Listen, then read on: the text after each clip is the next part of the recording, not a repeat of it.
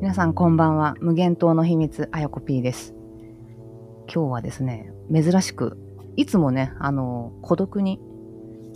あの無限島からあのお送りしてる私なんですけどたまにねあの来訪者が来るということで今日はさっきちょっとなんかノックの音がしたんでドアを開けてみたらあのお一人ねちょっといらっしゃいましたでちょっとねあの無限島なんで、えーこんばんは。あれ どちら様ですか私のこの前振りのトークがもうめんどくせえみたいな感じで 振ってないのに、あようこそいらっしゃいましたお名前をお願いいたします松木健二と言います。本名を出して大丈夫ですかやばい。まあいいか。はい、カットできますよ大丈夫です。はい松木健二さんって大体松健って呼ばれがちみたいな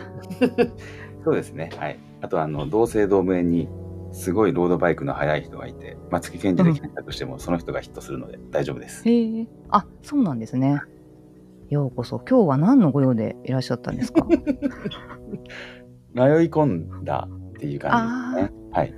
なるほど、なるほどこ。ちらこちらをニヤニヤフラフラしてたら、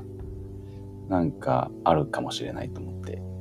そうですね。すごい魅力的なんでね、無限と。ありがとうございます。 あの、マツケンさん、じゃあよろしければ、普段何してるんですかちょっと自己紹介を1分ぐらいで、は話してもらいますで、ちょっと1分ぐらいで自己紹介すると、はい。今は自分一人で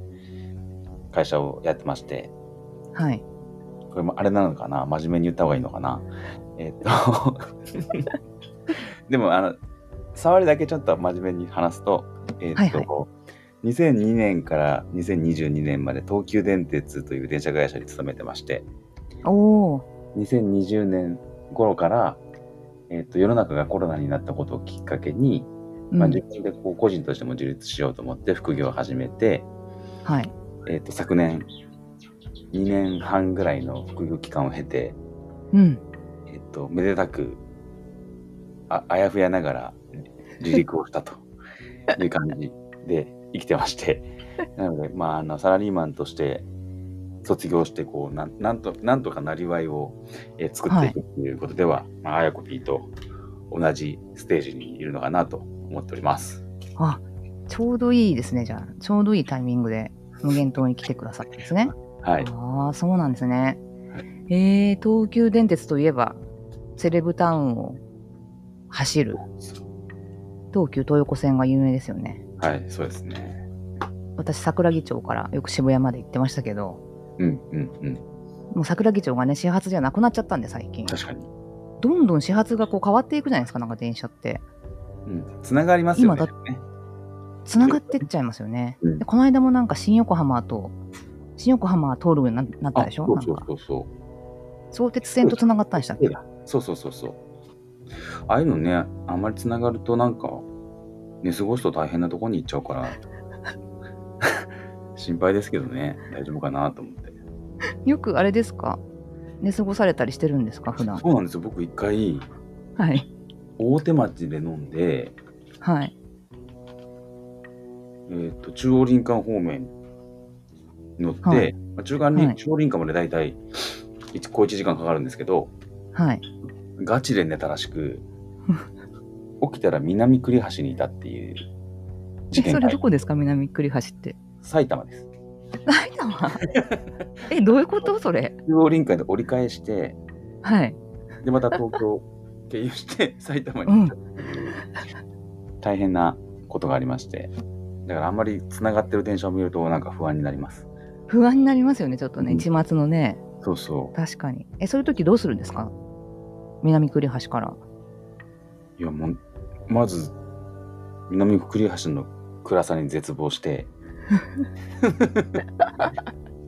で、とりあえずタクシー乗り場まで走って行って、はい。 1台しかないタクシーに滑り込み、で後ろから僕と同じぐらい悲壮な表情をしてた走ってきた、 おじさんを見つけて「うんあよかったら乗りますか?」っつってうんでも自分あたかも自分がこのタクシーをゲットしたかのようなうん。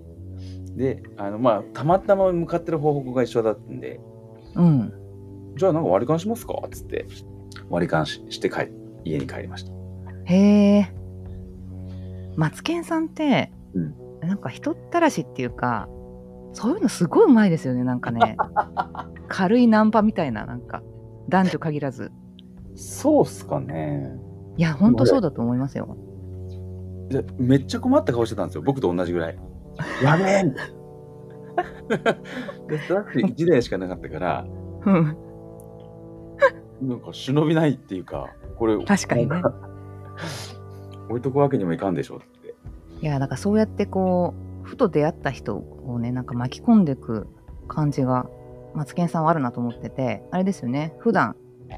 そういうやつやってますよね、コミュニティを。ああ、そうですね。思いつきで。それどんなやつなんです かえっとですね、2020年がもう3年ぐらい前にうん、始めたオンラインコミュニティがあって、うん、あの、まあ、一番最初のコンセプトは、自分が副業を始めるにあたって、うん、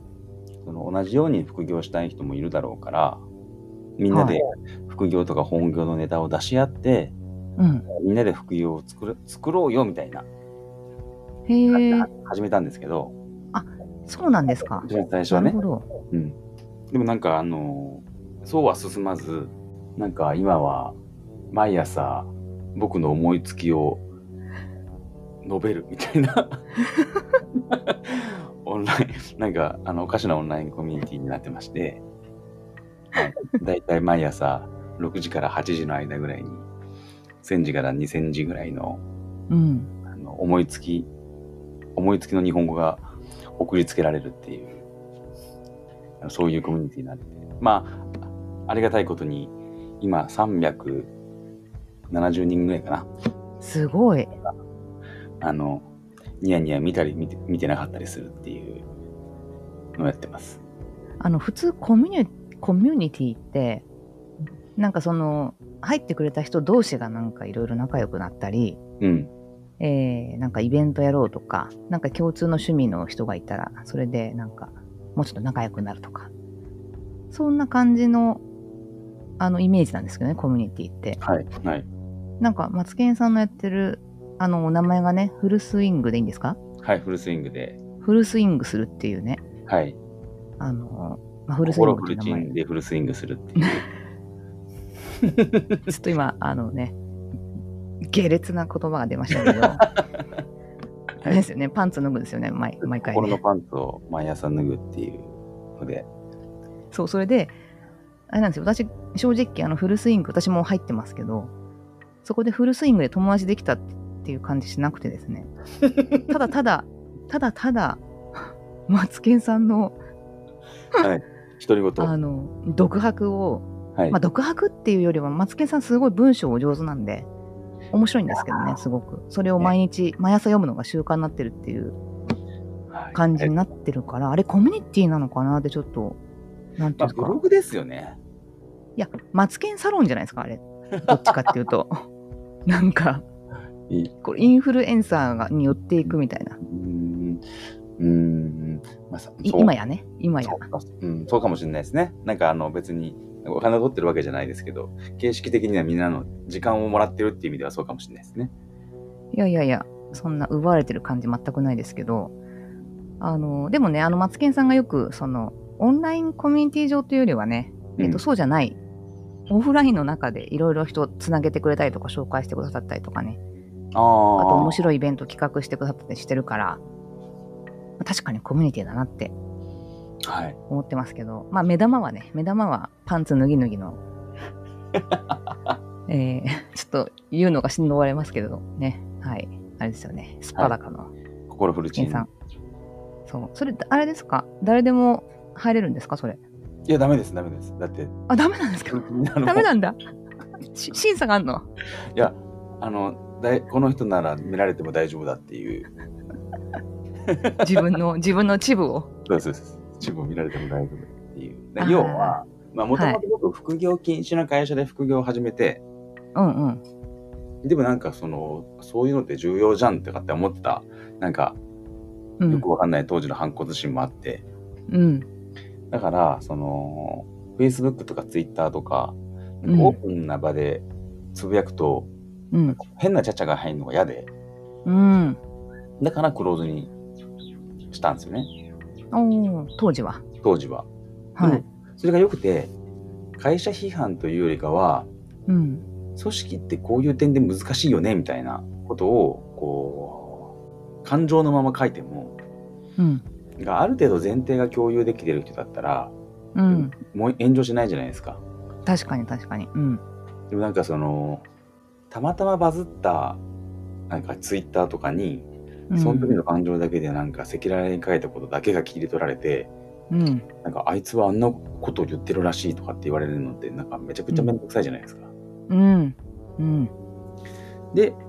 そそういう意味で一番最初あのクローズドで書いてたんですけど、うんまあ、まあまあ結果的にはそれが良くてあのうんどんだけ書いても炎上しないんでうんそれに今味を占めて、うん好き勝手やってるんでだからここでなんか変にペース崩されると困るからあのなるほど一応、一応ねはい、マツケンさんの審査のもとに一応審査のもとにってことですよねいやーでもそれでも370人すごいですね本当にいやそれすごいわそんな友達いないですもん私いやいやいや友達はいるでしょいやいやそんな数いないっていう感じですよ本当本当ですかうんそんなあのすっぱだかになっても大丈夫な人なんて本 当まあ370人全員友達かって言われるとうんあんまり会ったことない人もいますけどねまあよく似た活動をしててうんうんなんとなくその志の方向性は似てますよねみたいな人もいるんで、まあ、そそんうなことかをいややってそれでねあのあれなんです影響されてというかはいあの違うんですよあの元のことの発端は私あのリベルタスっていうニュースレターをですね ま毎日書いてるんですけど知ってます書き始めたんですけどええそ読うなんんでまですすよありがとうございますあれの発端をあの掘っていくとマツケンさんなんですよね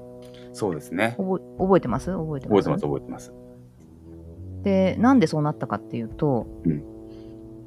いろいろぐじぐじ私もあの会社から独立するかしないかとか独立した後も、えー仕事が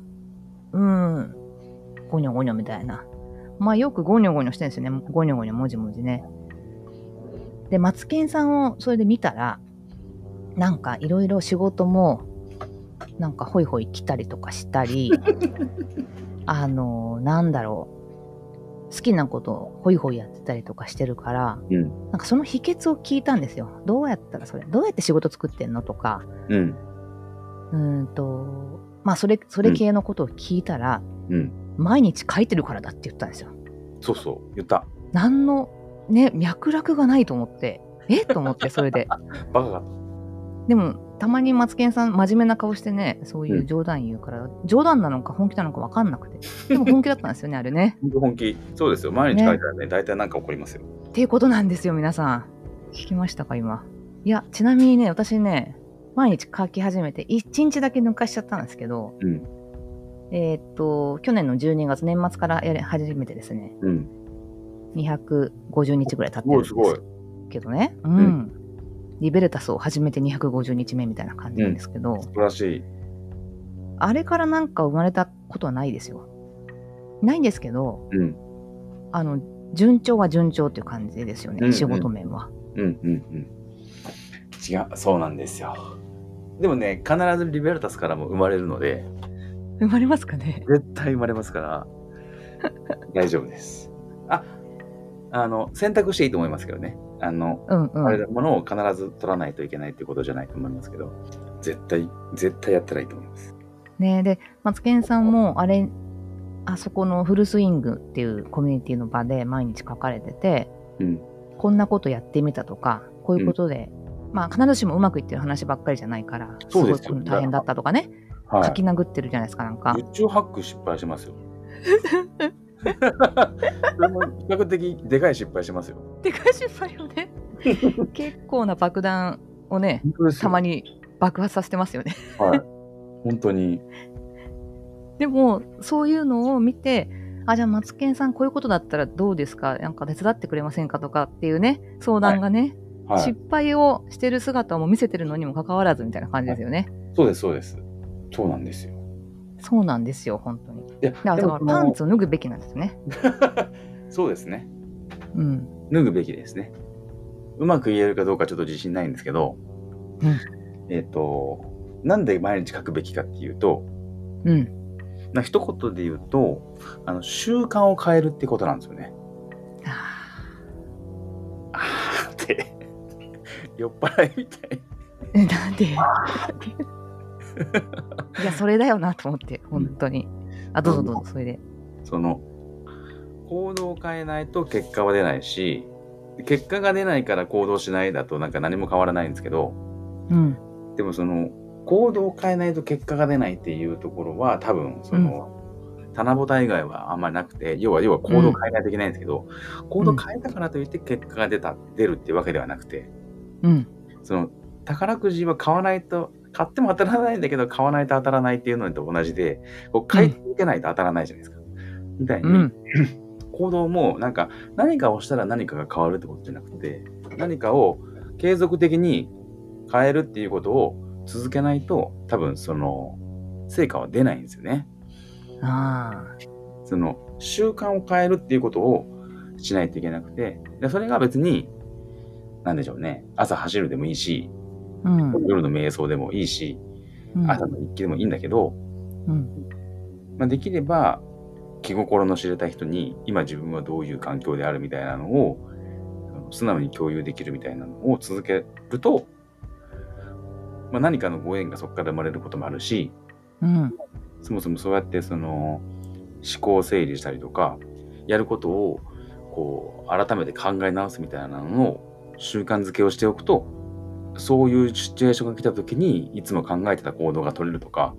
そそう考えるっていう習慣を習慣づけをすることでなんか出る成果が必ずあってなのであの毎日書くっていうのは僕はなんかいいんじゃないかなと思ってます。その考えるっていうのも行動の一個ですからね。本当そうですねそのなんか考えるだけで何もしないみたいな風に思われるけど、いやその考えるってことをなんか能動的にやってる感じがしますよね。うん習慣的にね。そうそう考えるっていうのって要はその、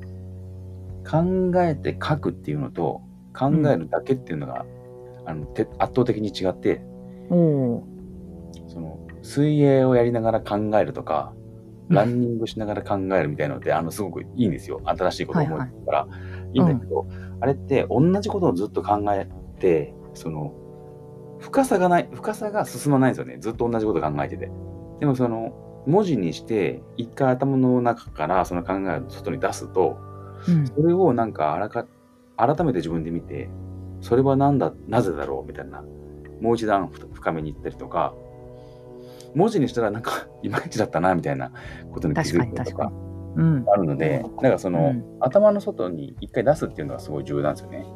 なので書いた方があれですよね。マツケンさんはなんかサーファーでもあるらしくて、すっごい今ロン毛 のロン毛ですごい日焼けされてらっしゃるんですけど、はいロンあの、うん、ロン毛で日焼けして、はいそんなマツケンさんなんですけど、はいあの、あれですよね。サーフィンしてる間とかは、もう、あれですかもう頭空っぽにしてる感じですか逆に。いやいやサーフィンはですね、うん仕事なんですよどういうことあのーあれそうだったのサーフィンのポイントに行くまで車で1時間ぐらい行くんですけどはいはい。その間はその先週の会議のうん。録画とかを1.5倍速とかで流してうん。復習してるんですよ車の中でマジではいうわぁ。うわだから通ぁ。勤してるんですよ通 勤通勤電車の中であの会議のやつを聞いてるっていうのと同じです通で勤電車で会議の録音聞かないけどね。うん、聞かそうないなんだ。でしょ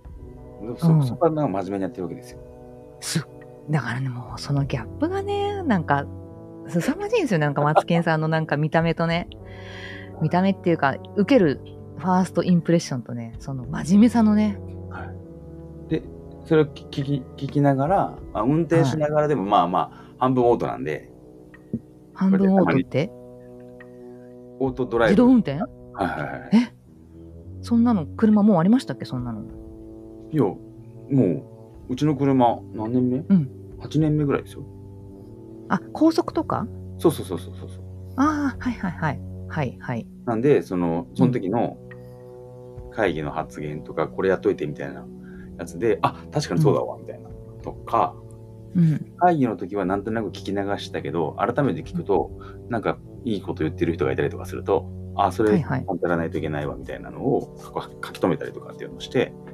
その次のアジェン、次の会議のアジェンダに加えるとか、ああ え本当にそれ毎回やってるんですかほぼ毎回、あ、会議がない週もあるんで、うんうんその時は、あの、古典ラジオとか聞いてます。ああなるほどねで、サーフィン現で地に着いたらで、サーフィンでうんわーわーわーって準備しますよね。うん大体、大体なんか悩みがあるから、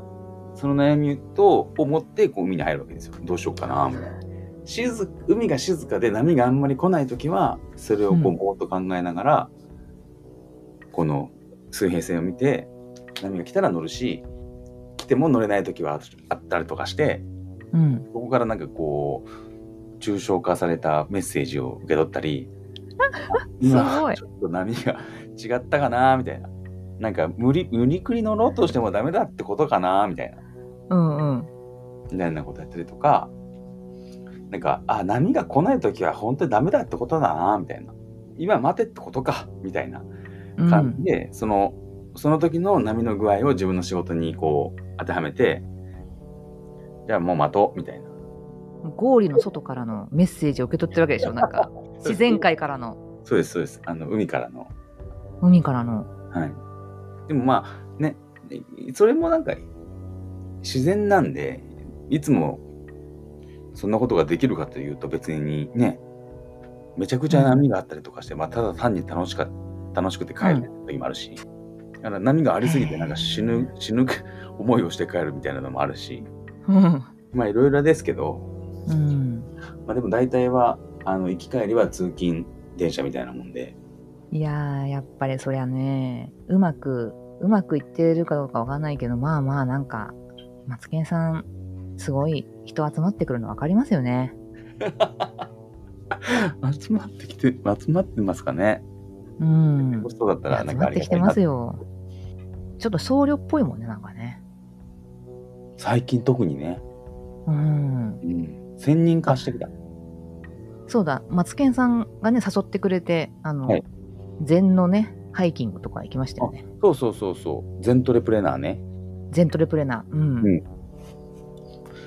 全トレプレナーさん、この前会社作って、9月にまたなんかや、なんかやるんですって、会議。あの企業研修みたいなそうだからそれにちょっと今度遊びに行ってきます。ああねえそういうフットワークの軽さですよね本当 いや、はい。まあまあ。うんいやさすがだなその全トレプレナー私がいた時はねあのえっと大磯でしたよねあれ大磯の山山っていうかもうハイキング軽いうんハイキングに近かったと思うんですけど、うんとにかくねもうほんと辛くてねあれもう一ピー全然体力足りてなかったですね。大変ないもうコロナでねより一層失われて大変でしたけどまあその分ね頭は真っ白になりましたけどね本当うんうんうん。いいんですよね、あそのうプログラム。いいですよねあのあのなんだっけた叩かれるやつえっとあああいうのもついててなんだっけねあ。あれあまああのあの板でね木の板で叩かれそうそうるなんかパシパシってやられるんですよね。そうそうパシパシあの憧れのパシパシも経験できて、ね、なんかそういう なんか、まあ、いろんな人とのお付き合いの中からいろいろイベントもこう編み出されていってうん健さんにはね、すごいお世話になってっていうか、一緒に遊ばしてもらってるんですけどね。いや、それ遊んでもらってるのはこっちの方ですよ、ほんと。いやー、あと何の話しようかな。ちょっと今日はね、触りだけなんで。あ、じゃあ、えっ、と、お仕事は何してるんですか仕事は、まあ、今あの2つあってうん。 1つはあの自分のなんていうかえっ、とやりたいことというかなんか今これが自分好きかなって思うのはその自分と同じようにサラリーマンからうん。自分ののなんか人生のハンドルをを握り直すというか自分で人生を作ろうというふうに活動している人のその個人としての自立を支援するっていうのがなんか今自分がやりたいなと思っていることでうんなのでまあ副業を作ってそれを紹介したりとか副業したいなっていう人にこうアドバイスをしたりとか副業になりそうな、えー、と技術を広める協会のお手伝いをしたりとか、うんうんうんまあ、そうそういうこう自立をしようとしている人を応援するっていう仕事をまあ一個やってますと。うんでもなんかそそれだけじゃなんかその要は食えないっていうのとあとはその人の応援ばっかりしててなんか自分の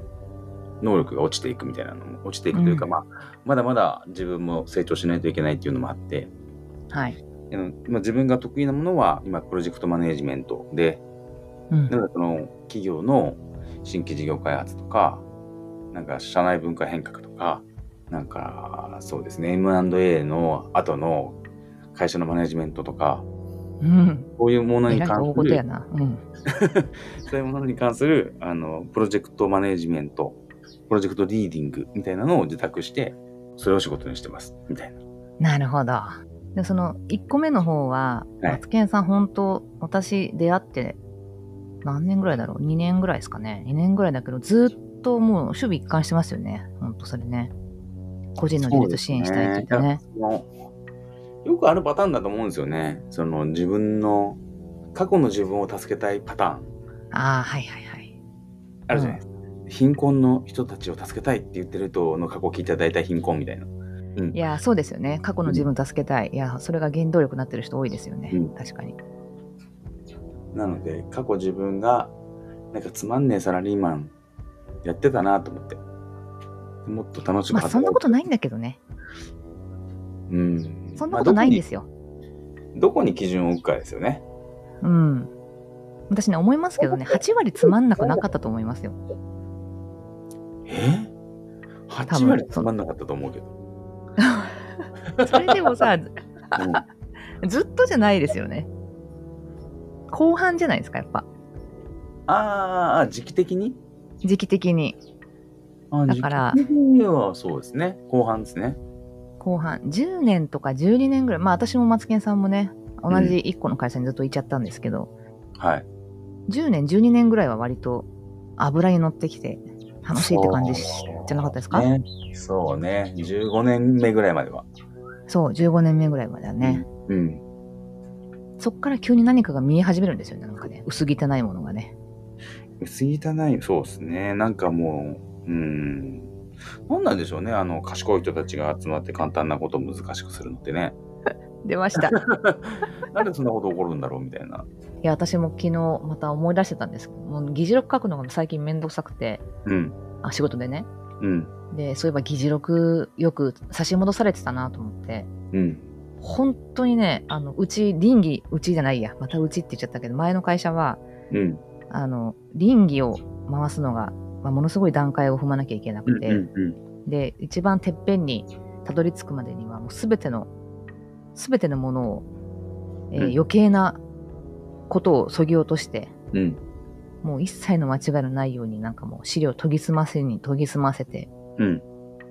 たどり着くようにするんですけどうん。うん。 3行書いた議事録がダメって言われて1行にしろって言われたんですよ A さん横にすればいいんじゃないですか。もうねなんかそういうねそういう冗談言うとね結構真剣に怒られる会社ですだからこういう人種はねちょっとねすげ居心地が悪く悪くなるんですけどねだんだんだんだんえー、A4 横で1行で書く議事録ってさ 20, 20文字ぐらいしか書けないですよね。そうですだから余計ないろいろねなんか議論もなされてそのてっぺんの人からもなんかいろいろ言われたからそれ一応書いとこうと思ってよかれと思って書いたのにうん。本件は承諾されたのを1行でもう全部まとめろって言うんですよ。うん議事録じゃないじゃんみたいなね。議事録じゃないね、それね。そう。で、それをね、それをやるまでにものすごい本当に実動3営業日ぐらいかけるんですよ。その臨機を回すのにね。ああ、なるほど。中身何にも変わってないですよ。その、それをやるっていうことが決まったということは何もね、変わらないのに、そのん書類を整えて履歴を残すために3営業日かかるっていうね。差し戻しとか含めてね。うんうんう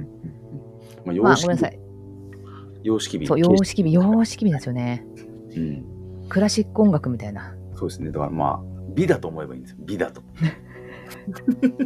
意味がない美なんだっていうふうに思えばいいんですよ、まあ、うちもいやーうちも、まあ、うちじゃないですけど、うちも、あの、役員会とか、あの、社外、社外取締役が来る会議とか、持ってる時間は15分なんで、まあ、7 5分から7分の間で説明してください。はいだ。とすると、スライドの枚数は最大でも何枚です。まあ、大体10枚です、みたいな。はい。それで、こう、3桁億円、4桁億円みたいなはい。判断をするので、すごい。うん。こう2ヶ月ぐらい会議しよう。3, 三人、三人区3ヶ月ぐらいかけて。作って、説、あの、本番資料は10枚とか12枚なんだが、はいはいはい。あの、添付資料が250枚みたいな、わかるわかる。あの、52メガみた いな。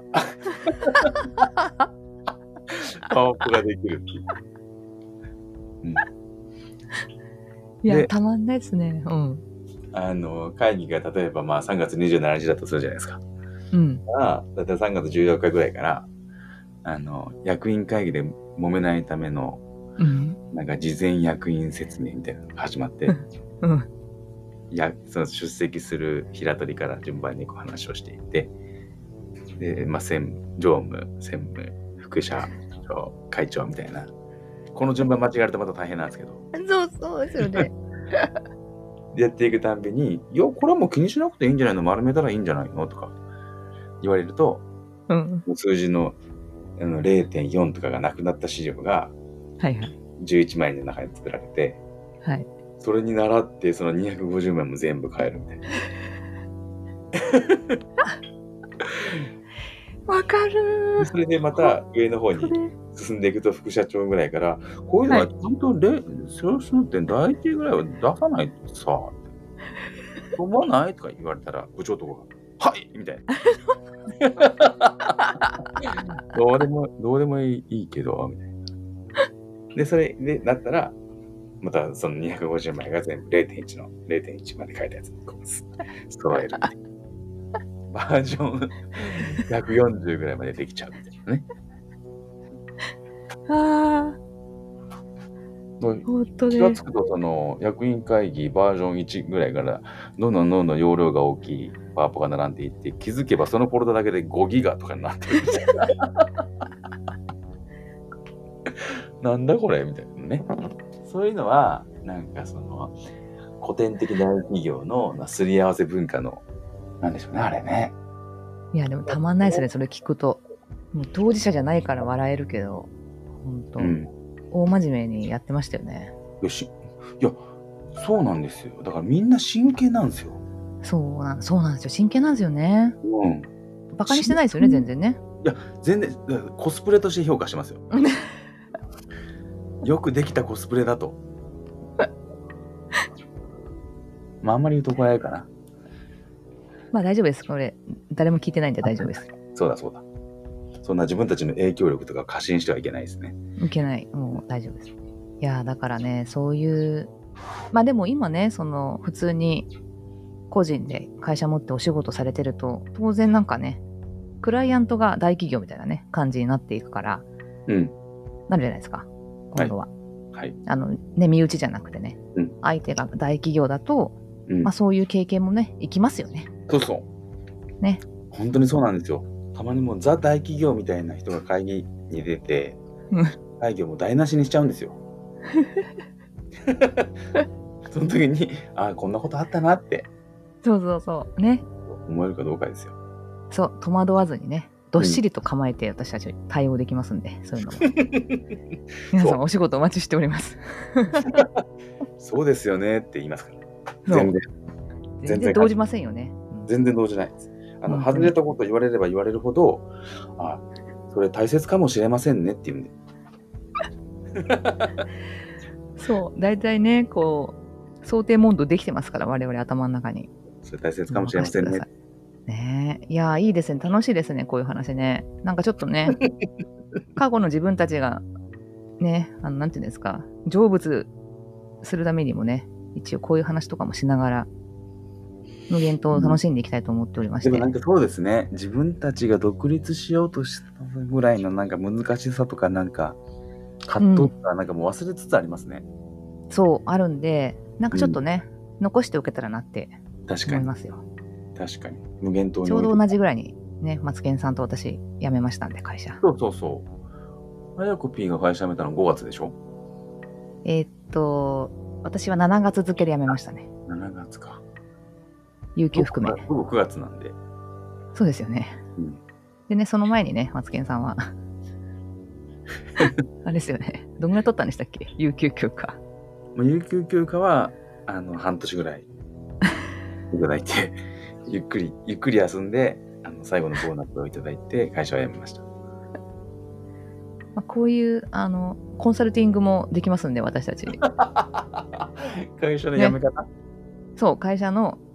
いい辞め方っていうかね。僕会社の辞め方は、もしかしたら日本一うまいかもしれないですよ。でもすごいよ、マツケンさん、本当に。ね。びっくりしたもんな、本当。本当に。で、マツケンさんのアドバイスがなかったら、私もちょっと、なんか、急いで辞めちゃってたかもしれないから、うん。はい。いや、僕もね結果として、いうん半年休めただけで、たまたまいろんな人にアドバイスをしてもらって、うん。でもなんかみんなしたらいいのにと思って、そう、そうですよ半ね。年、半年ね。有給半年説、すごいよな。 有給は半年取ろう説。まあ、そこでね、こう、いかに神経ずぶとくできるかっていうのも、あの、マツケンさん教えてくれますんで。はい、そうですね。ずぶといや、なんか、勝手に、うん、うん勝手にこう、罪悪感とかがね、どうしても出ちゃうんですよ。ずぶ確かとくっていうか、普通の権利だと思ってね、受確けかに。取ればいいのに、有あい給つははそんなもこと思ってないのにね、自意識過剰になっちゃうんですよね。う、なっちゃうんですよ。なっちゃうんですよ。やっぱ、後ろめたいしね、辞めるときとかね。うんみんなで辞めれば怖くないですのでそう、ではい、辞めたい方ぜひ。ぜひアイコピーに連絡していただいて、どはい。うやったら長期間休めるのかっていう話ができたらと思います。はい、ありがとうございます。じゃあ、マツケンさんそろそろなんかお時間だそうなので、あ、はい。また来ますかまた、ぜひ。あのじゃあ、ふらふらっとぜひ、いつでもドアは開いているんで、よろしくお願いし ます。はい。 はい、じゃあ今日の、えー訪問者、マツケンさんでございました。マツケンさんありがとうございました。はい、どうもありがとうございました。